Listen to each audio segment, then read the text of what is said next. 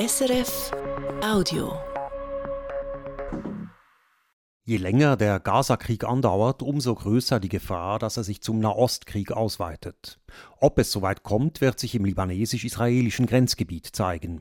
Seit fast drei Monaten liefern sich die israelische Armee und die mächtige Miliz Hisbollah dort Gefechte. Die Hisbollah stellt sich als die Beschützerin der schiitischen Minderheit in Libanon dar, zugleich als Verteidigerin palästinensischer Interessen. Die Reportage aus Libanon.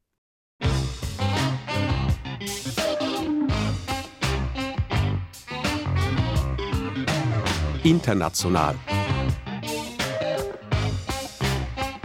Eine Sendung von Martin Durm.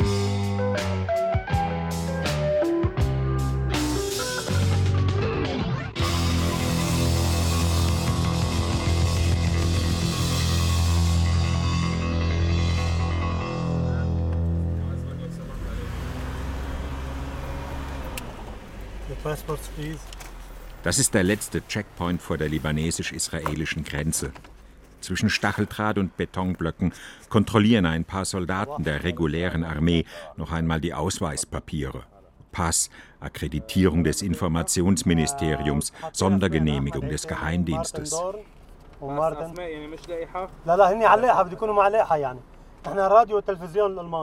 Ein Telefonat mit dem Vorgesetzten, ein Blick in den Wagen, dann geht es weiter.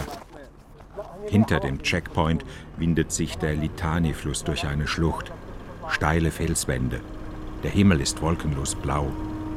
Irgendwo weit oben kreisen israelische Drohnen. Hier beginnt die Pufferzone, 130 Kilometer lang bis zu 20 Kilometer tief. Eigentlich sollte sie waffenfrei sein. Aber was kümmert das die Hisbollah? Die Partei Gottes, wie sie sich selbst herrlich nennt. Die Hezbollah hat die Pufferzone de facto unter Kontrolle. Die zerklüftete Berglandschaft ist ihr Operationsfeld. In unmittelbarer Nähe zur israelischen Grenze finden die schiitischen Milizionäre Tarnung und Unterschlupf.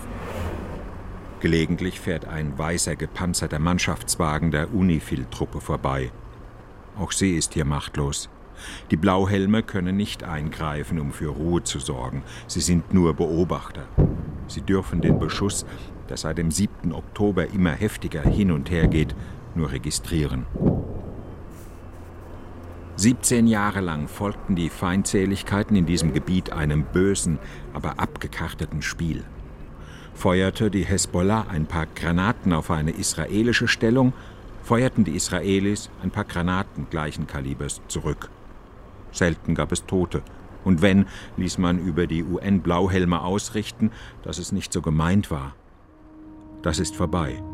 Nun sind auf israelischer Seite Kampfjets im Einsatz. Die Hezbollah schlägt mit Drohnen und Bodenluftraketen zurück. Die Schiitenmiliz will mit Waffengewalt Solidarität mit der Hamas demonstrieren. Noch ist es ein Kleinkrieg. Aber solange im Gazastreifen gekämpft wird, so lange besteht die Gefahr, dass er hier an der libanesisch-israelischen Grenze zum großen Nahostkrieg mutiert.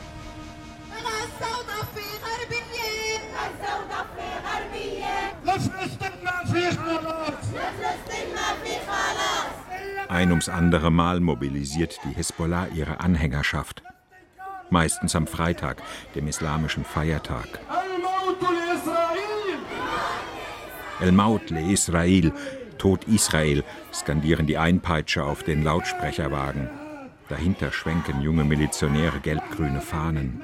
Diesmal sind es nicht die üblichen Rituale, mit denen die Hezbollah in Krisenzeiten Kampfbereitschaft signalisiert.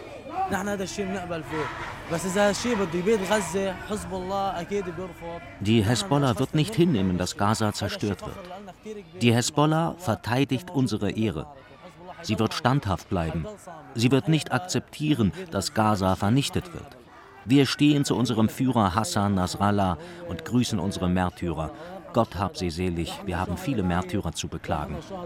Ich komme aus dem Südlibanon und weiß, wovon ich rede. Hassan, einer der jungen Hezbollah-Anhänger. Kein Regime in der islamischen Welt stellt sich so demonstrativ hinter die Hamas wie die Hezbollah. Die Schiitenmiliz gibt sich als Schutzmacht der Palästinenser aus. Doch im Vergleich zu anderen arabischen Staaten hat es im Libanon keine großen Massendemonstrationen für Gaza gegeben. Pro-palästinensische Kundgebungen beschränken sich meist auf die Kerngebiete der Hesbollah, den Südlibanon, den Süden Beiruts, die Bekaa-Ebene. Dort werden mal fünf, mal zehntausend Anhänger zusammengetrommelt, mehr sind es nicht. Die meisten Libanesen sind sich darüber im Klaren, was ein weiterer Krieg mit Israel anrichten würde. Zuletzt hatte er 2006 den Süden des Landes und die südlichen Stadtteile Beiruts heimgesucht. Nun, nach der Hafenexplosion, nach Corona, in einer verheerenden Wirtschaftskrise, in der alles Geld nur noch Papier ist und die letzten sozialen Netze zerreißen, nun wäre ein weiterer Krieg gleichbedeutend mit Sturz in den Abgrund.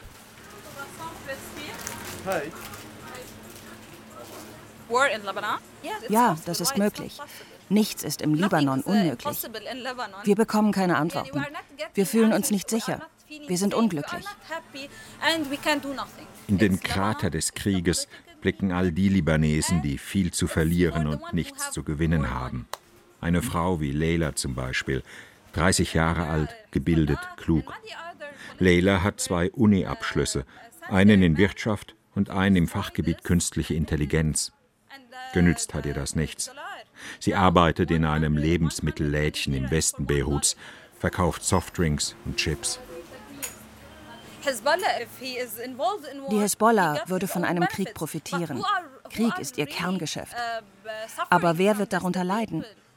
Die einfachen Leute, die zahlen den Preis, nicht die Hezbollah, nicht ihre Kämpfer, die für Gaza in den Krieg ziehen wollen. Leila weiß, was in Gaza geschieht. Ständig scrollt sie sich auf ihrem Handy durch die Nachrichtenlage. Ich fühle mit den Kindern, mit den Frauen, die dort leiden. Aber ich bin nicht für die Hamas, auch nicht für die Hezbollah. Die sind doch alle gleich. Dabei gäbe es andere Wege, den Menschen in Gaza zu helfen. Menschen wie Leila sind mit ihren Ansichten vollkommen irrelevant im Nahen Osten. Es gibt zwar Millionen und Abermillionen von ihnen, aber sie gehören nicht zu den sogenannten Akteuren. Akteure, die Schlagzeilen machen, Männer wie Hezbollah-Führer Hassan Nasrallah, der im Libanon über Krieg und Frieden entscheidet. Wir können jederzeit in diesen Krieg einsteigen.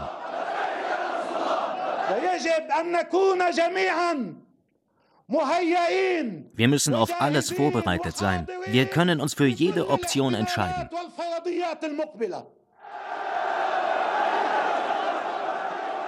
Labeika ya Nasrallah. Wir dienen dir, Nasrallah, ruft seine Gefolgschaft. Der 63-jährige Scheich zählt zu den Kultfiguren radikaler Islamisten. Sein Charisma reicht weit über die Landesgrenzen hinaus. Nasrallah stammt aus dem Südlibanon. Er wuchs in einfachen Verhältnissen auf, mit acht Geschwistern. Sein Vater hat auf der Straße Lebensmittel verkauft. Sayed Hassan, wie ihn seine Anhänger ehrfurchtsvoll nennen, ist ein Mann aus dem Volk. Er ist aber auch eine geistliche Autorität, weil er an den großen Koranschulen im iranischen Qom und im irakischen Nadschaf studierte. Ein Phantom, das seit 17 Jahren im Verborgenen lebt. Als israelische Kampfjets während des letzten Libanonkrieges 2006 sein Haus und sein Büro im Süden Beiruts bombardierten, tauchte er unter. Nasrallah spricht nur noch virtuell zu seinem Gefolge. Die amerikanischen Kriegsschiffe im Mittelmeer machen uns keine Angst. Sie werden uns nicht einschüchtern. Wir sagen unseren Feinden ganz offen, auf eure Flugzeugträger, mit denen ihr uns droht, sind wir gut vorbereitet. Ihr werdet euch noch wundern. Die Reden Nasrallas versetzen den Libanon besonders in Krisenzeiten in eine Art Ausnahmezustand. Wenn er spricht, sind die Straßen wie leergefegt, schließen die Geschäfte. Der Scheich erscheint meist gegen 15 Uhr landesweit auf den Bildschirmen grauer, bis auf die Brust reichender Bart, dunkles Gewand. Der schwarze Turban, den er trägt, weist ihn als Sayyid aus, als direkten Nachkommen des Propheten. Hassan Nasrallah ist der eigentliche Machthaber im Libanon. Die korrupten Politpaten der Christen, Sunniten und Drusen kümmern sich die meiste Zeit um ihre eigene Klientel und sind damit beschäftigt, ihre Pfründe zu sichern. Inmitten der hochexplosiven Nahostkrise gibt es keine handlungsfähige Regierung im libanesischen Staat, auch keinen Präsidenten, weil sich die zerstrittenen Gruppierungen auf keinen Kandidaten einigen konnten. Das politische Vakuum füllt die Hezbollah, die sich als Verteidiger nationaler Interessen geriert. Ich sage allen, die auch nur daran denken, den Libanon anzugreifen, ihr begeht die größte Dummheit eures Lebens. Ihr setzt eure Existenz aufs Spiel. Vom Iran hochgerüstet, kampferfahren und diszipliniert wie sie ist, wäre die Schiitenmiliz im Ernstfall für Israel ein hochgefährlicher Gegner. Sie verfügt über geschätzt 130.000 weitreichende und präzise Raketen, gegen die in Schwärmen verschossen auch Israels Iron Dome wenig ausrichten könnte. Städte wie Tel Aviv und Haifa sind in Reichweite der Hezbollah, Militärflughäfen, Kraftwerke, Verwaltungs- und Regierungszentralen. Doch so aggressiv die Auftritte des Scheichs dieser Tage auch wirken, den Befehl zum Großangriff hat Nasrallah bislang nicht gegeben. Stattdessen beschränken sich die Gefechte auf das Grenzgebiet im Südlibanon. Nahostanalysten wie Heiko Wimmen von der International Crisis Group in Beirut erklären sich das so. Hisbollah ist nicht versessen darauf, in diesen Konflikt hineingezogen zu werden. Man hofft, dass idealerweise Hamas den Israelis so viel Verluste zufügen kann, so viele Schwierigkeiten machen kann, dass es am Ende zu irgendeiner Kompromisslösung kommt, wenn tatsächlich eine zweite Front eröffnet wird, wenn es zu einem totalen Krieg kommt, dann werden die Verluste und die Zerstörungen im Libanon furchtbar sein. Die Mehrheit der Libanesen lebt seit Jahren in einem Zustand permanenter Unsicherheit und Bedrohung. Nun kommt noch die Kriegsangst dazu. Wir sind wie ausgeliefert, sagt Leila in ihrem Lebensmittelgeschäft im Westen Beiruts. Hier kann dir alles passieren, im Großen, im Kleinen, im ganz alltäglichen Leben. Unser Geschäft hat 24 Stunden geöffnet. Es gibt uh, keine Sicherheit, uh, keinen Schutz, falls irgendwas passiert. Vor kurzem hat hier jemand Alkohol gestohlen.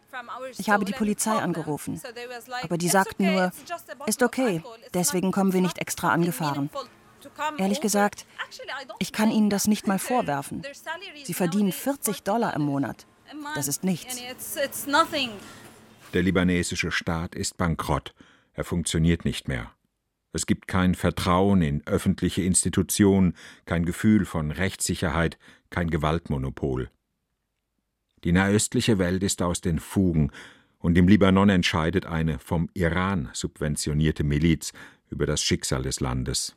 Die libanesische Gesellschaft hat keinerlei Einfluss auf die Entscheidungen von Hezbollah. Diese Entscheidung, sich weiter in diesen Krieg hineinzubegeben, der Kleinkrieg an der Grenze ist ja auch schon eine Form der Beteiligung an diesem Konflikt. Die Entscheidung, sich da weiter hineinzugeben, liegt bei der Führung von Hisbollah, liegt vermutlich auch in Teheran. Ähm, niemand weiß genau, wie diese Kommunikationen ablaufen, wer am Ende das letzte Wort hat. Aber ganz sicher ist, die libanesische Gesellschaft, libanesische Parteien, selbst die politischen Partner von Hezbollah haben dazu nichts zu sagen. Die Fahrt vom Checkpoint quer durch die Pufferzone bis zur libanesisch-israelischen Demarkationslinie führt über Straßen, die in Serpentinen hinauf auf eine karge, steinige Hochebene führen, vorbei an leeren Dörfern und Höfen. Wie ausgestorben liegen sie da. Es ist ein spärlich bewachsenes Hügelland, über das Hirten mit ihren Schafherden ziehen. Wäre es nicht der Südlibanon, es wäre eine Idylle.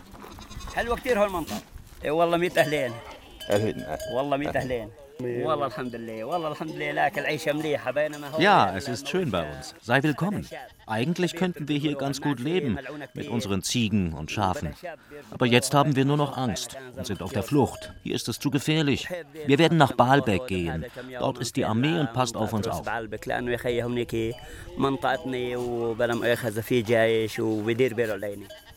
Also zieht der Viehzüchter Ibrahim mit seinen 500 Tieren über die Berge in die Bekaa-Ebene, wo es genug Weideland gibt und Verwandte, die ihn aufnehmen werden. Hier kann er nicht bleiben, Erst kürzlich wurden zwei Hirten auf dem Feld von einer Granate getötet. Es gibt jeden Tag Angriffe, gestern auch. Gott sei Dank hat es niemanden getroffen. Aber wir erleben das ständig. Etwa 50.000 Menschen haben das umkämpfte Grenzgebiet mittlerweile verlassen und im sicheren Hinterland Zuflucht gefunden. Wir haben mit diesem Krieg nichts zu tun. Das Kriegführen besorgen hier andere. Wir wollen einfach nur leben, uns um unser Vieh und unsere Geschäfte kümmern. Mehr nicht. Wir gehören zu niemandem. Mit der Hezbollah haben wir nichts zu schaffen. Das Einzige, was wir brauchen, ist Sicherheit. Aber die Berge und Täler zwischen dem Grenzgebiet und Nabatir sind nun mal Kernland der Hezbollah. Dort vor allem hat die Miliz ihr Raketenarsenal in unterirdischen Silos gelagert. Von dort aus würde sie im Ernstfall ihre Salven auf Israel feuern. Weiter südlich, im Dunst, sind auf den Bergkämmen die Antennenanlagen israelischer Militärposten zu sehen. Es ist hochexplosives Gelände, über das Ibrahim seine Schafherde treibt. Jederzeit könnte das Weideland zum Schlachtfeld werden. Dabei sollten hier eigentlich UNO-Blauhelme für Sicherheit sorgen. Seit 1978 sind 10.000 Soldaten aus 49 Ländern im Grenzgebiet stationiert. Aus Spanien und Frankreich, Nepal, Ghana, Indonesien. Die sogenannte UNIFIL-Truppe stellt eines der größten Kontingente der Vereinten Nationen. Sie sollte den Frieden im Südlibanon sichern, was nicht so ganz der aktuellen Lage entspricht. Die Lage sei angespannt, sehr angespannt, sagt Andrea Tenenti, der Sprecher der UNIFIL in der grenznahen Ortschaft Nakura. And uh, we have been having exchanges of fire wir beobachten hier jeden Tag Gefechte, täglichen Beschuss von beiden Seiten. Das Hauptproblem ist, dass jede Seite einen Fehler machen kann. Niemand kann das ausschließen, das kann jederzeit passieren. Und je länger dieser Konflikt andauert, umso größer ist die Wahrscheinlichkeit, dass etwas außer Kontrolle gerät und sich ausweitet. Tenenti, ein freundlicher, aber hartgesottener Italiener im Dienst der UNO, hält nun schon seit 17 Jahren die Stellung im Südlibanon. Abgesehen vom Beobachterstatus besteht die Aufgabe von UNIFIL in Krisenzeiten aber auch darin, Botschaften zwischen Israelis und Hezbollah zu übermitteln. Es gibt einen direkten Draht nach Tel Aviv und einen indirekten über die libanesische Armee zur Hezbollah. Obwohl sich beide Seiten seit Wochen bekriegen, scheint es nach wie vor Kontakte zu geben. Completely open. Also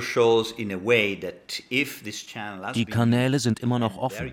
Das heißt, solange sie auch genutzt werden, scheint die Lust auf einen großen Konflikt nicht allzu groß zu sein. Das läuft meist über Anrufe. Der UNIFIL-Kommandeur wird kontaktiert und gibt die Botschaften weiter. Das bleibt natürlich alles vertraulich, aber es ist wichtig, dass diese Nachrichten übermittelt werden und der UNIFIL-Kommandeur dafür zur Verfügung steht.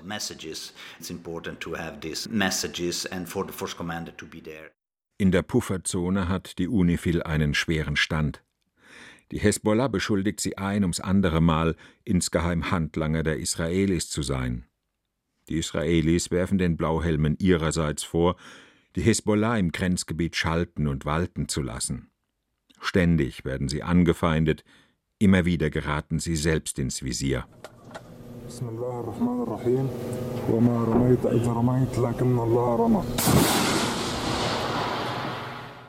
Dass die Gewaltspirale im Südlibanon schneller und schneller rotiert, demonstrieren Videos der Hezbollah vom täglichen Schlagabtausch entlang der Demarkationslinie. Sie zeigen, wie Milizionäre ein sogenanntes Kornettgeschoss auf einen israelischen Militärstützpunkt abfeuern. Um zu verstehen, was da geschieht, welche zerstörerische Dynamik sich im Schatten des Gaza-Krieges entfaltet, muss man sich diese Waffe etwas genauer ansehen. Sie ist eine russische Panzerabwehrrakete, ein sogenannter Lenkflugkörper, leicht bedienbar, in einem PKW zu verstauen. Auf einem Laserstrahl führt der Schütze die Rakete ins Ziel. Es sollte nicht weiter als 3500 Meter entfernt sein, sonst büßt sie ihre Treffsicherheit ein. Weil die Hezbollah solche Waffen bevorzugt verwendet, hat die israelische Armee Mitte Oktober an der Grenze eine vier Kilometer breite Sperrzone eingerichtet und schießt seitdem so ziemlich auf alles, was sich dort bewegt. Auch auf zivile Fahrzeuge, Pickup-Trucks oder Kleinbusse. Dutzende Zivilisten sind so verletzt oder getötet worden.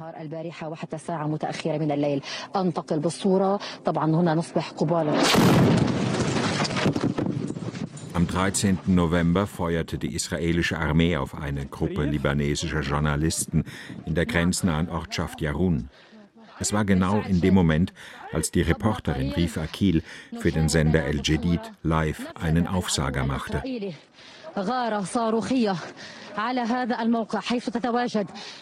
Rif Akil überlebte unverletzt, anders als Isam Abdallah, der Korrespondent der Nachrichtenagentur Reuters. Er verlor Mitte Oktober durch israelischen Beschuss sein Leben. In beiden Fällen waren die Autos und Schutzwesten der Journalisten deutlich als Presse gekennzeichnet. Israel rechtfertigt sich üblicherweise damit, man habe Angriffe von Terrorzellen abwehren müssen. Die Armee werde den Vorfall untersuchen. Für jeden libanesischen Zivilisten töte die Hezbollah einen israelischen Zivilisten, hat Hezbollah-Führer Nasrallah mehrmals erklärt. Jedem Schlag folgt ein Gegenschlag. Wohin wir das führen? Das gefährlichste Szenario ist, dass in diesem Kleinkrieg, der zurzeit an der Grenze herrscht, der sich aber kontinuierlich ausdehnt, jede Woche größer wird, dass da irgendwann eine der beiden Seiten etwas trifft, was für die andere Seite so schmerzhaft ist, dass es eine sehr, sehr harte Antwort finden muss, massiv zurückschlagen muss. Heiko Wimmen von der International Crisis Group spricht vom Kipppunkt, englisch Tipping Point. Gemeint ist eine Entwicklung, die ab einem bestimmten Punkt trotz aller Gegenmaßnahmen nicht mehr aufgehalten werden kann. In den Dörfern nahe der Demarkationslinie hat die Hezbollah Gefechtsstellungen ausgehoben. Die Einwohner mussten gehen, ihre Häuser und Höfe sind nun Stützpunkte der Milizionäre, damit auch militärische Ziele. Man habe die Menschen ins sichere Hinterland evakuiert, um sie vor israelischen Angriffen zu schützen, so die offizielle Version der Hisbollah. Doch manchmal gibt es einen Riss in der Kriegspropaganda. Ich will zurück in mein Haus, schreit eine ältere Frau, gebt uns unsere Häuser zurück.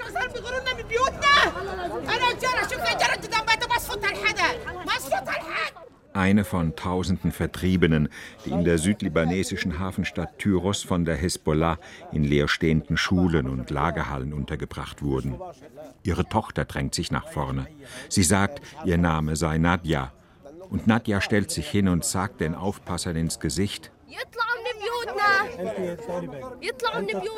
Verschwindet aus unseren Häusern. Wenn wir schon sterben sollen in eurem Krieg, dann wenigstens dort, wo wir zu Hause sind. Ein paar Dutzend Männer sind zusammengelaufen. Sie schweigen und machen betretene Gesichter. Und Nadja herrscht sie an. Hezbollah hat uns vertrieben. Jetzt heißt es wieder, wir seien Verräter. Sind wir denn schlechte Menschen, nur weil wir keinen Krieg wollen? Sagt doch was. Sagt ihr doch auch was. Auch Monate nach dem Horror des 7. Oktober lässt sich nicht sagen, was der Gaza-Krieg im Nahen Osten noch anrichten und wie er am Ende beigelegt werden könnte. Weite Teile von Gaza sind in Schutt und Asche gelegt. Westliche Geheimdienste gehen aber immer noch davon aus, dass mehr als die Hälfte der Hamas-Milizionäre kampffähig ist. Trotz allem wird sich Israels Regierungschef Netanyahu nicht von seinem erklärten Kriegsziel abbringen lassen. Die Hamas zerstören, ihre Mitglieder töten. Dead Men Walking hat er sie genannt, Männer, die eigentlich schon so gut wie tot sind.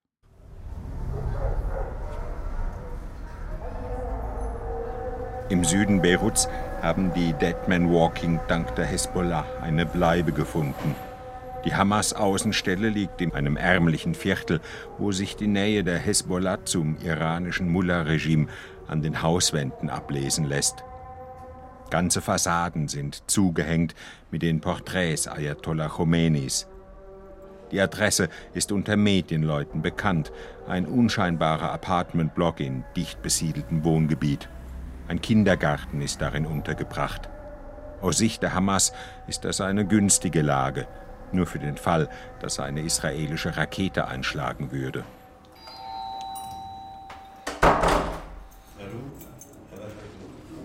Es ist ein ständiges Kommen und Gehen. Man kennt sich, grüßt sich, umarmt sich.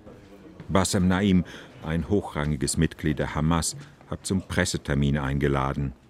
Er war Gazas erster Gesundheitsminister, wurde später Minister für Jugend und Sport, ging 2023 als Hamas-Vertreter nach Moskau. Und nun ist er hier, in Beirut. Die meisten arabischen Medienvertreter sitzen da und lesen ihm jedes Wort von den Lippen ab. We are ready to continue up to the end and we are sure of our victory. Wir werden unseren Kampf bis zum Ende weiterführen und wir sind siegesgewiss. Der Feind wird unterliegen. Aber wichtig ist auch, in Gaza geht es nicht nur um das Palästinenserproblem. Jeder Araber, jeder Moslem ist betroffen, wenn in Jerusalem die Al-Aqsa-Moschee, das drittwichtigste Heiligtum im Islam, angegriffen wird. Darum geht es. Und so wie uns die Israelis bekämpfen, rekrutieren sie gerade überall in der islamischen Welt neue Anhänger für uns. Nicht wir tun das. Das machen die Israelis für uns. Unter dem Schutz der Hisbollah verbreitet der welterfahrene Bassam Naim das Hamas-Narrativ. Es habe am 7. Oktober kein Massaker an Zivilisten gegeben. Die Hamas habe nur militärische Ziele in Israel attackiert. Alles andere seien zionistische Fake News. Das systematische Leugnen und Verdrehen der Tatsachen findet enorme Resonanz in den arabischen Medien. Der Westen mag die Hamas als Terrororganisation ächten, doch vor dem Hintergrund der ausgebombten Trümmerlandschaft von Gaza dominiert die Hamas den öffentlichen Diskurs im Nahen Osten. Unsere Operation diente nur der Verteidigung. Es war eine 100% palästinensische Operation. Aber wir brauchen jetzt dringend von denen Unterstützung, die an unseren gerechten Kampf glauben.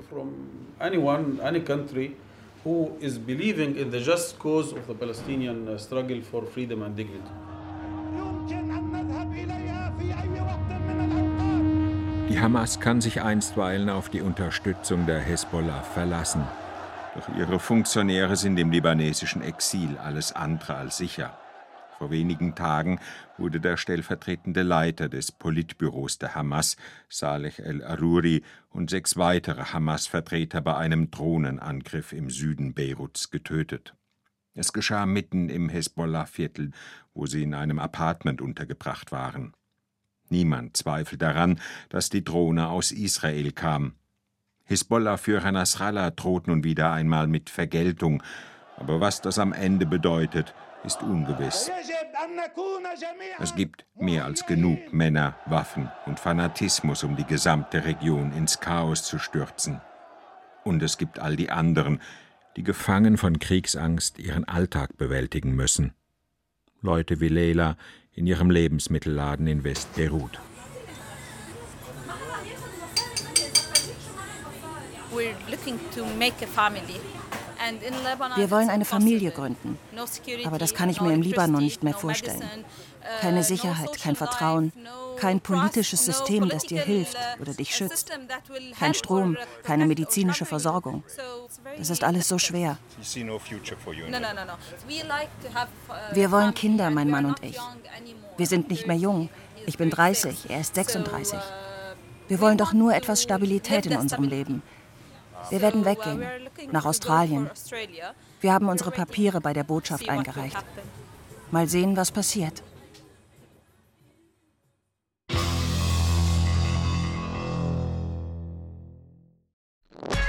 Das war ein Podcast von SRF.